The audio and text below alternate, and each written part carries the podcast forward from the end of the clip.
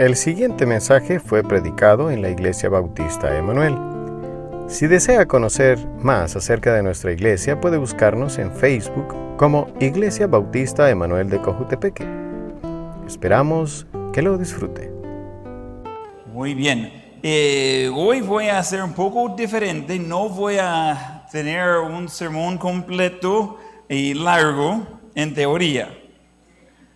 Tengo un solo pensamiento que quiero enfocar y es en eso de, eso de dar gracias a Dios. Es una acción, es un estilo de vida. Dedicamos un día para hacerlo, pero realmente es algo que queremos y debemos hacer mucho más constante y frecuente. No es solo ah, un día al año ah, que es de hacerlo. Entonces, la idea es eso de que nosotros podemos vivir con una actitud de gratitud. Entonces estamos viendo lo que hace una iglesia en acción. y estamos viendo muchas cosas ahí. Y la última cosa que hace la iglesia en acción es dar gracias a Dios. La iglesia en acción da gracias a Dios. Si nosotros somos la iglesia, la ingratitud y descontentamiento van mano en mano. Hay gente que ah, tiene muy poquito, están muy contentos. Hay gente que tiene mucho y están descontentos. Es cuestión de actitud, no del ambiente.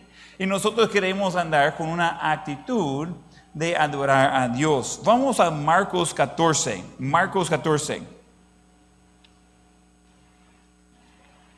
Marcos 14. Eso es una historia eh, poco grande, estamos solo tomando una parte, pero quiero enfocar en algo que hizo Jesús cuando él estaba con sus discípulos, unas horas antes de ir a la cruz, de pagar precio por los pecados de, usted y, yo, Jesús estaba ah, enseñando a sus discípulos varias cosas. Una de las cosas que no enseñó por la primera vez, pero que él continuó, sucedió aquí en esa historia de Marcos 14, y vamos a leer del versículo 22. Tienen los discípulos juntos con Jesús, ellos están en... Um, una cena especial, solo ellos, es uh, unas horas antes de que Jesús va a ser entregado uh, en un juicio de toda la noche y, crucificado el siguiente día. Marcos 14, 22, y mientras comían, Jesús tomó pan y bendijo y lo partió y les dio, diciendo, tomad, eso es mi cuerpo. Y tomando la copa y habiendo dado gracias, les dio y bebieron de ella todos. Él les dijo, esto es mi sangre del nuevo pacto, que por muchos es derramada. De cierto, os digo que no beberé más del fruto de la vida hasta que aquel día en que lo bebe nuevo en el reino de Dios. Nosotros tenemos en el momento que Jesús está dando eh, la institución de la Santa Cena o, la Última Cena o la Cena del Señor, depende de qué, nombre quiere usar, Él está con un enfoque en dar gracias. Él bien sabe que es en unas horas él va a morir. Él sabe que eh, mucho antes de eso va a ser abandonado por sus amigos más cercanos.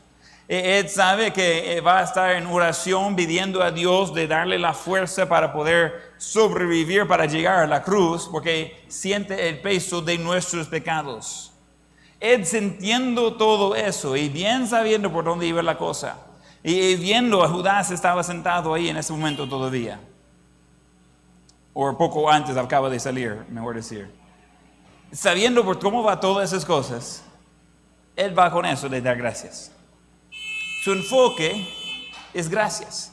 está mostrándole, mire, esa es una muestra de mi carne, eh, de mis huesos, mejor decir, eh, con el pan, y esa es una muestra de mi sangre que voy a derramar, y ese es, ah, es un cuadro. Pero todo eso lo estamos haciendo con el concepto de dar gracias a Dios. E-, ese concepto de dar gracias a Dios se encuentra desde Génesis hasta Apocalipsis, en toda la Biblia. E-, e-, es algo que Dios menciona muchas veces en sus reclamos con el pueblo de Israel, de que ellos no dan gracia y que ellos, eh, ellos rechazan todo lo que Él quiere hacer. Y, y, Él reclama muchas veces de por qué tiene que tener eso de ser ingratos. Y nadie quiere reconocer cuando nosotros tenemos una falta de gratitud, no, no quiere ser llamado ingrato, pero en sí, esa es la actitud que tenemos muchas veces. En sí, nosotros muchas veces pensamos que merecemos tal cosa. pensamos de que, mire, eso es lo que me debe. Eh, como esposo, eh, mi esposa hace la mayoría de la comida que comimos, yo como una vez al, al mes sería muy, muy según, eh, dos veces al año quizás yo, yo, yo cocino. porque no sé si el cuerpo aguanta con más de eso, entonces ahí, ah, y hago algo, pero ella hace generalmente, pero eso no es un deber mío de que ah, ella tiene que cocinar y yo solo por llegar y comer. Eso es algo que debería dar gracias por eso a veces cuando sentamos a comer y, si los niños comienzan de, quejarse de otra cosa, eh, pasamos a decir, mire, ya dijo gracias por la comida. Porque no puede quejarse mientras que está dando gracias. Las cosas no van juntos. Entonces, cuando comienzan de venir las quejas a la mente, necesitamos reconocer que eso está tomando lugar de la actitud de gratitud. Debemos, como cristianos, dar gracias a Dios. Estamos aquí este día, eh, tenemos eh, libertad de poder adorar a Dios públicamente. Qué bendición, mucho del mundo no tiene eso. Y nosotros ni podemos comprender eso porque siempre ha sido así en nuestras vidas en El Salvador. Pero no siempre significa que va a ser así. Ese es por el momento, debemos dar gracias a Dios por eso. Debemos dar gracias a Dios por lo bueno y fiel que Él es. Y aún en los momentos difíciles, Él no cambia, nunca. Él sigue siendo solamente y completamente bueno. Pero uno dice, mire, pero podría echarle la mano, hacer un poco más fácil la vida. Quizás sí, pero Él sabe qué hace. Y podemos confiar en Él. Tenemos mucho, mucho, mucho por qué decir gracias a Dios. Vamos a 1 de Crónicas 16, 34. 1 de Crónicas 16, 34.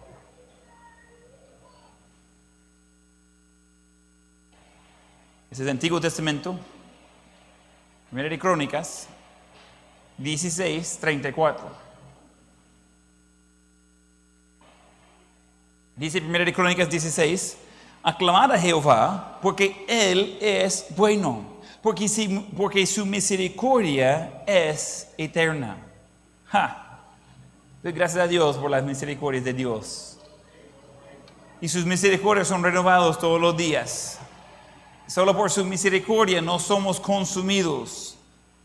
Y cada vez que cada mañana busco de, eh, ver ese amanecer de sol y, de ver cómo está eh, ese nuevo día y ver si vamos a tener nubes o no. y, una de mis cosas favoritas es, es, salir del cuarto en esa ventana, fuera de mi cuarto puedo ver cuando va subiendo el sol.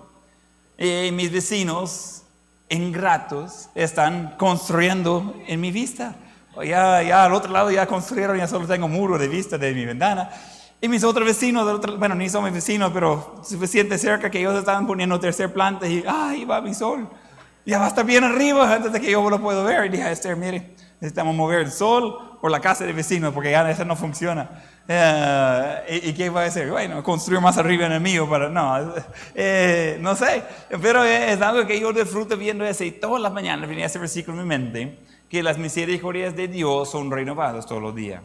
Y, de, reconocer de que debemos aclamar Él, debemos alabar a Él. ¿Por qué? Porque Él es bueno, eh, porque su misericordia es eterna. Debería tomar tiempo y en serio, le doy reto tomar tiempo antes de dormir hoy y comenzar a escribir con la mano o con el teléfono, pero escribir una lista, no menos de 50 cosas por lo cual da gracias a Dios. 50 cosas. Podría comenzar con vida. Podría comenzar con la educación para poder escribir. Podría comenzar con eh, su salvación, con sus amigos, con su familia. Ah, mire, pastor, es que usted no conoce a mi familia. Podría ser peor. Dice, no creo, ah, es posible. Y, dar gracias a Dios y de una forma detallada, gracias Dios específicamente por ese detalle, por esa cosa. Gracias por mis amigos, por gente alrededor de mi vida que están interesados en verme hacer lo correcto. Gracias por el ambiente eh, donde puedo crecer espiritualmente. Ah, gracias por la comida. Estoy viendo no veo señas de alguien que está al punto de morir de hambre. Uh, esas lleva señas ah, físicas. Hermana Claudia, ¿se vio a alguien? No, ¿verdad? creo que estamos todos bien. Hay mucho por qué decir gracias a Dios.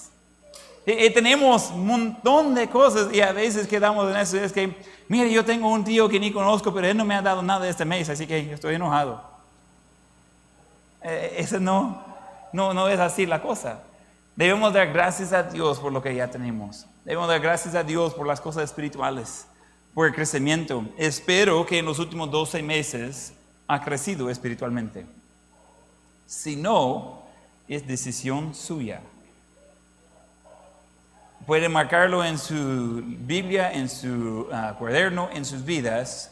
Usted es tan cerca de Dios que quiere ser, cada uno. Somos tan cerca de Dios que queremos ser. Nosotros decidimos.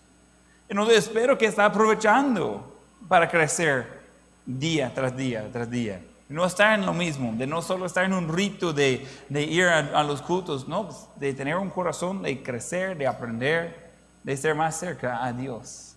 Tenemos gran privilegio de adorar un Dios verdadero. Él es real. En, estudiando por esa clase de filosofía que estoy enseñando en el, seminario, de ver muchas personas escriben libros completos, nunca iba a terminar de leer todos los libros que tratan de explicar cómo podemos existir sin Dios. Hay sin fin de límites con ese lado. Y veo en todos, leyendo, no se escucha su voz, pero leyendo de ellos se ve una tristeza. Eh, están confundidos, están eh, conflictivos, están ahí como enojados con todo lo que creemos en Dios porque nosotros tenemos lo que ellos quieren. Certeza, tranquilidad, paz. No es tan difícil. Tenemos un Dios que está interesado en nuestras vidas, en cada detalle. Él conoce su nombre, sus deseos, sus habilidades, incluso la cantidad de pelos en la cabeza. Ese es trabajo para algunos. Imagínense, y él sabe de, todos los animales, él sabe de, los animales más insignificantes y él sabe cuando uno cae. Él sabe de, todo de nosotros y él está interesado. Y a veces podemos quedar como enojados con Dios porque hay detalles en nuestras vidas que no van a nuestro gusto. ¿Sabe que Dios sabe qué hace? No tiene que ser todo a nuestro gusto. ¿Quién ha pedido una cantidad grande de dinero de Dios antes? Como un millón de dólares, algo así. ¿Quién ha pedido eso a Dios? Ah, levanta la mano, ya sé, ok. Eh, ¿Y quién, qué dependiente, no, no le ha dado todavía? Lo mismo, ok. ¿Y sabe que a veces Dios sabe mejor qué está haciendo? Él sabe que no necesitamos eso. Él sabe que, no podría ser. Estaba leyendo una historia interesante hace dos o tres días de que por fin ah, encontraron a alguien que robó un banco hace como 60 años. Se tardaron un poco en encontrar ese dinero. Ah, llevaba una buena cantidad de dinero. con la diferencia de inflación y todo eso, uh, iba a ser como 2.7 millones de dólares en, hoy en día. 2.7 millones de dólares es considerable. La mayoría gana eso quizás cada dos, tres meses, pero realmente es, es considerable esa cantidad de dinero. Ni sé cuánto es, es mucho. Pero había algo interesante. Eh, eh, se encuentra en la historia del hombre. Ah, no, no, no, leí toda la historia, no sé si ya estaba fallecido por si ya está por fallecer, pero ah, alguna evidencia, alguien encontró algo no sé por qué estaba todavía buscando ese dinero, pero la cosa es de que ya hace 60 años él robó ese dinero, era empleado del banco, él seguía trabajando ahí y él seguía con su ingreso, pero tenía un colchoncito de unos cuantos millones de dólares, por, por si acaso. A los 45 años, él quedó completamente sin dinero, perdió su casa, perdió su carro, perdió su familia por cuestión de, un crisis económico. Porque el problema de él no era falta de dinero, era que estaba descontento con lo que ya tenía. Él agarró mucho más y aún así quedó sin nada. Uno dice, ah, yo podría ser mejor el mayordomo. Si alguien me da a mí dos millones de dólares, yo creo que yo podría llegar hasta el fin de mi vida con eso. Uno iba a esperar que sí. Pero la sabe que él, él tenía problema no en dinero, tenía problema con descontentamiento. Él tenía problema con eso de que él pensaba que él merecía más. Y, es bien chistoso esa historia porque ese hombre, eh, no tomé tiempo de, escribir el nombre y todo eso, pero eh, ese hombre quedó como un empleado estrella del banco. Siempre estaba en tiempo por su trabajo. Ya había recibido un bono adelantado quizás. Ah, y trabajó ahí por años. Y aún así tuvo un quiebre económico. ¿Qué sucede? Ese es un problema de corazón. Y espiritualmente muchas veces hacemos lo mismo. Mire, si tuviera otra pareja, si tuviera otros niños, si tuviera otra iglesia, si tuviera otra situación económica, si tuviera otro vecino, si tuviera otros suegros, otros padres, otros hermanos, etcétera, etcétera, etcétera. Muchas cosas que no puede cambiar. Y cuando la cambia, da cuenta que es lo mismo en cada lado. Estaba hablando hace unos años con alguien y dice, mire pastor, es que todos los trabajos que agarro, solo lo malo. Digo, ¿por qué está buscando un trabajo así? No, los trabajos son buenos, pero al final ninguno me cae bien. ¿Y por qué no? Es que siempre me acusan de ser perezoso, siempre me acusan de no aplicar, siempre eh, dicen que yo llego tarde. Digo, ¿y por qué dicen todas esas cosas? No sé. ¿Será que usted llega tarde? Pues sí, a veces, pero eso no nada que ver. Yo como, ¿no está viendo el patrón aquí? Usted está llevando el problema donde sea. El problema no es en su jefe, el problema es, pues, su forma de trabajar no es adecuado. Nadie quiere ese tipo de empleado. Y, nosotros espiritualmente andamos en lo mismo. Andamos descontentos con lo que ah, ya tenemos y descontentos por lo que quisiéramos tener. Y, quedamos en eso, es que, si yo tuviera y si fuera así, ojalá que un día, tranquilo, tranquilo, necesitamos tomar tiempo de dar gracias a Dios, gracias a Dios por quién es. Como pastor tengo el privilegio de orar juntos con muchos. Yo doy cuenta cuando están pasando crisis, a veces, a veces me da cuenta mucho después. Yo no soy omnipresente y si nadie me dice, yo no sé. Pero eh, eh, eh, recuerdo momentos difíciles en la vida de muchas personas y voy viendo durante esa predicación y viendo cosas que ha pasado, de, pensar en, en, familias que acompañé en, en, velas este último año, en los últimos 12 meses. Ah, de, estar en el hospital, de estar ah, orando por ah, cuestión de salud. Ah, con Manrique, estaba con él en la ambulancia y, Claudia estaba ahí tratando de ayudarle cuando tuvo su, accidente y, pensamos que quebró su cabeza, pero solo como raspó su cabeza y el resto de su cuerpo también, pero cosas así de, ver a Dios, de hacer una obra. Y, y, de ver a Dios de contestar oración tras oración tras oración. A veces la respuesta es sí, a veces la respuesta es no, a veces la respuesta es todavía no. En cada una de esas respuestas doy gracias a Dios. Eh, hay cosas difíciles que vienen en la vida. Eso no significa que no tenemos por qué decir gracias a Dios. Podemos dar gracias a Dios por su gracia, por su misericordia, por lo bueno que Él es, por el consuelo que Él ofrece. La lista es sin fin. No es correcto, justo ni sabio de quedar molesto con Dios porque no salió algo como usted quería. Eh, eh, dice, mire, es que yo quería tener otra situación, yo quería tener otro fin. Yo esperaba que cuando yo estaba orando que iba a sanar tal persona, nunca quería decir que esa persona iba a morir y ser sanado para la eternidad. Yo quería una sanación temporal. Yo no quería que esa persona iba a terminar esa vida aquí. Pero Dios sabe mejor. Y necesitamos quedar con eso, de que Dios es lo mejor. Dios es fiel, Dios es bueno y nosotros debemos ser agradecidos con Él. Bien se nota cuando alguien es agradecido con Dios y lo contrario también es cierto. Bien se nota. Alguien que siempre está quejando. Y claro, si yo pregunto, mire, ¿usted siempre está quejando? No, yo nunca. Sería la historia de todos. Pero cuando va con eso, mire, ¿y por qué la comida está fría? ¿Por qué eh, mucha comida, muy poca comida? ¿Por qué esa comida que no me gusta? ¿Por qué es el otro? Y comienza con esa actitud de quejarse. Esa actitud de descontentamiento, tener cuidado. El problema es mucho más grande que la comida y la temperatura de la comida. Problema de temperatura del corazón. El problema es espiritual y es profundo.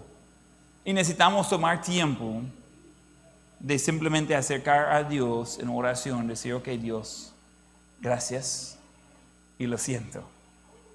Y, esas tres palabras van a ayudar su matrimonio también, solo para que sepa. Gracias y lo siento. Lo siento por ser ingrato. Gracias por su paciencia conmigo. Gracias por su amor.